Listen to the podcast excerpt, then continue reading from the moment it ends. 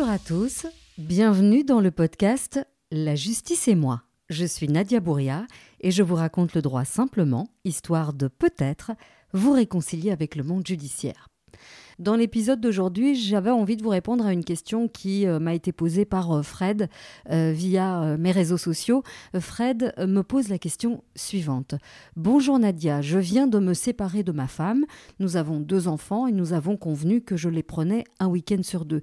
Cela se passe pas très bien parce qu'elle ne me donne aucune info. Par exemple, la semaine dernière, Hugo, le plus petit, est tombé dans la cour de récréation. Sa mère a dû l'emmener aux urgences. Elle ne m'a rien dit. J'ai découvert qu'il était plâtré lorsque je suis allée le chercher le vendredi après l'école pour mon week-end.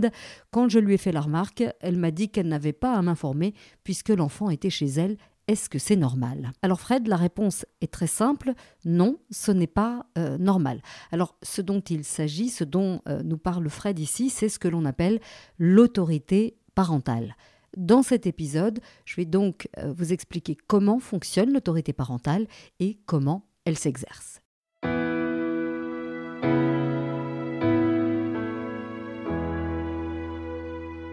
L'autorité parentale, dans la majorité des cas, euh, est exercée conjointement par les deux parents. On dit que l'autorité parentale est partagée. Et c'est euh, tout à fait normal. Lorsque les parents euh, sont en couple, ils prennent ensemble toutes les décisions importantes concernant leurs enfants.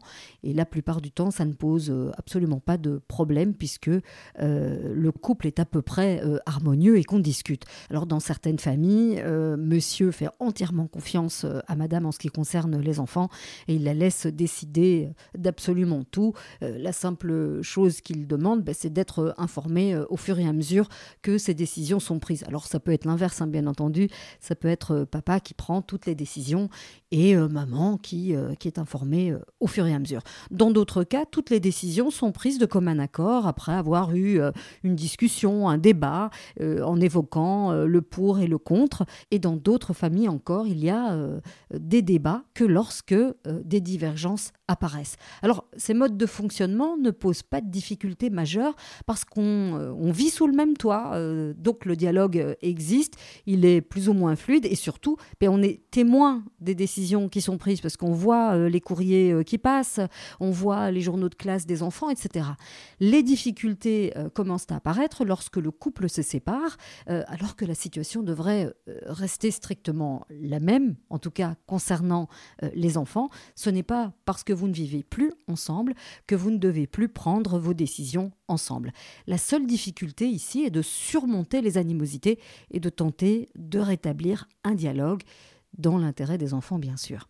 Alors, la difficulté euh, est rencontrée la plupart du temps dans le tout premier cas de figure que j'évoquais, celui dans lequel un seul des parents euh, a toujours pris toutes les décisions et l'autre euh, étant plus ou moins passif. Alors, le résultat des courses après la rupture, ben, c'est que le parent qui prenait les décisions du temps de la vie commune ben, continue de se comporter de la même façon et il oublie volontairement ou non euh, d'informer euh, l'autre parent, euh, qui évidemment se retrouve frustré à juste titre d'être totalement écarté de toutes les décisions. Alors un conseil, lorsque vous vous séparez, mettez rapidement en place un canal de communication qui va concerner les enfants. Alors même si vous ne supportez pas votre ex, c'est une question d'équilibre chez vos enfants. Il faut apprendre euh, à dialoguer ou continuer à dialoguer euh, malgré le ressentiment. Et les moyens de communication peuvent être euh, multiples. On peut se téléphoner, on peut envoyer des SMS, des WhatsApp, on peut envoyer des emails. Peu importe, tant que ça fonctionne et que ça vous convient à tous les deux.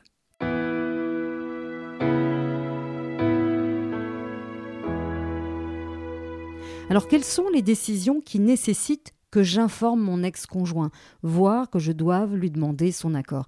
Eh bien, ce sont toutes les décisions importantes, les décisions administratives, médicales les décisions en matière scolaire et de loisirs, et enfin les décisions en matière religieuse ou philosophique. Alors les décisions administratives, eh c'est par exemple, doit-on demander euh, un nouveau passeport pour l'enfant ou renouveler sa carte d'identité? Les décisions médicales, eh est-ce que le petit euh, doit porter un appareil dentaire, des prothèses orthopédiques, doit-il se faire opérer, dans quel hôpital, par quel spécialiste? Les décisions euh, en matière scolaire et de loisirs, eh c'est par exemple dans quelle école doit-on l'inscrire? Euh, est-ce qu'il doit suivre un cursus normal ou en immersion euh, dans une école euh, anglophone, néerlandophone? Est-ce qu'il doit faire du football? Est-ce qu'il doit faire du tennis, etc. Et enfin, les décisions en matière religieuse ou philosophique, eh bien, c'est basique. Hein. Est-ce que l'enfant doit être baptisé? Est-ce qu'il doit faire sa communion, sa bar Ou est-ce qu'il doit être circoncis? Etc. Donc vous avez compris le principe, toutes les décisions qui impactent la vie de l'enfant nécessitent l'accord des deux parents. Tant que euh, les parents sont d'accord, eh bien, euh, tout va bien. Mais si malgré euh, les discussions, malgré le canal de communication mis en place, malgré les nombreuses discussions, vous n'arrivez toujours pas à vous mettre d'accord, ce n'est pas la peine de vous écharper.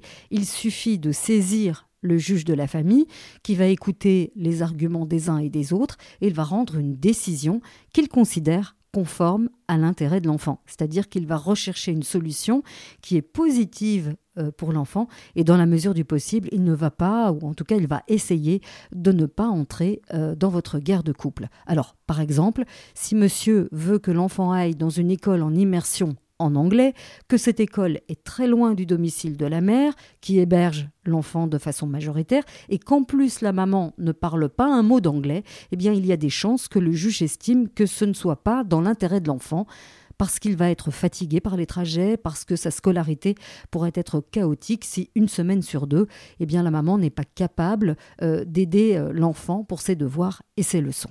Alors revenons euh, à la question de Fred, qui est donc une question qui relève bien sûr de l'autorité parentale, mais un cas de figure où il y a eu urgence, en tout cas au moment de l'accident euh, de Hugo. L'enfant, je vous le rappelle, est donc tombé pendant la, récréation, dans la cour de récréation, et on imagine que l'école a appelé la maman parce que c'est probablement euh, son numéro euh, qui est le numéro d'urgence à appeler. Elle s'est rendue à l'école en catastrophe et elle a décidé d'emmener elle-même l'enfant à l'hôpital où l'école a dû appeler une ambulance pour le conduire avant qu'il ne soit Alors on peut imaginer que la maman était stressée euh, lorsque l'école l'a appelée pour lui dire qu'Hugo était tombé, mais une fois le stress redescendu, elle aurait dû informer Fred de l'accident comme elle l'aurait fait s'ils étaient toujours en couple. Il est fort à parier que euh, sur la route, elle l'aurait appelé en pleurs pour l'informer euh, que le petit est tombé et que c'est peut-être grave, etc. Alors ça, c'est un petit truc que je vous donne. Si vous vous posez la question de savoir, mon Dieu, mais est-ce que je dois appeler mon ex dans telle ou telle situation? Eh bien, essayez de vous remémorer ce que vous faisiez lorsque vous étiez encore en couple. Est-ce que dans cette situation-là, vous l'appelez euh, ou non? Si la réponse est oui, eh bien, euh, vous devez faire la même chose euh, maintenant que vous êtes séparés.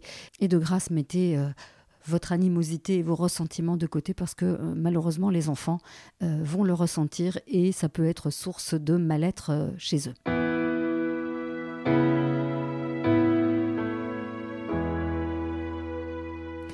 Alors, autre question, quel est le lien entre autorité parentale et l'hébergement des enfants? Eh bien, il n'y en a pas.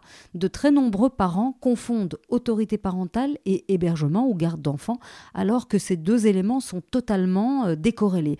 Ce n'est pas parce qu'un parent euh, a ses enfants presque à temps plein qu'automatiquement il peut prendre toutes les décisions importantes sans en aviser l'autre parent. Alors il faut à nouveau un petit peu euh, nuancer ce que je viens de dire. Évidemment que les décisions euh, de tous les jours, donc par exemple euh, les vêtements qu'ils vont porter pour aller à l'école, qu'est-ce qu'ils vont avoir dans leur assiette pour le dîner, à quelle heure est-ce que je vais les coucher, ces décisions du quotidien, eh bien, ça, ça, ne regarde que vous. finalement, ça ne regarde pas beaucoup votre ex-conjoint.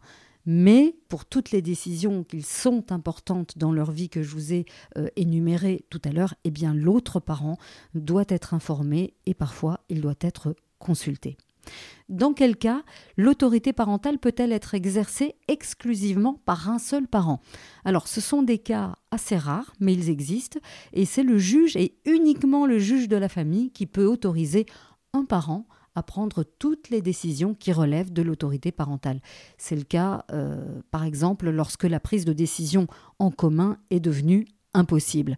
Alors souvent, pour obtenir cette autorité parentale euh, exclusive, euh, le parent doit démontrer une souffrance chez l'enfant et non pas euh, chez lui-même. Hein.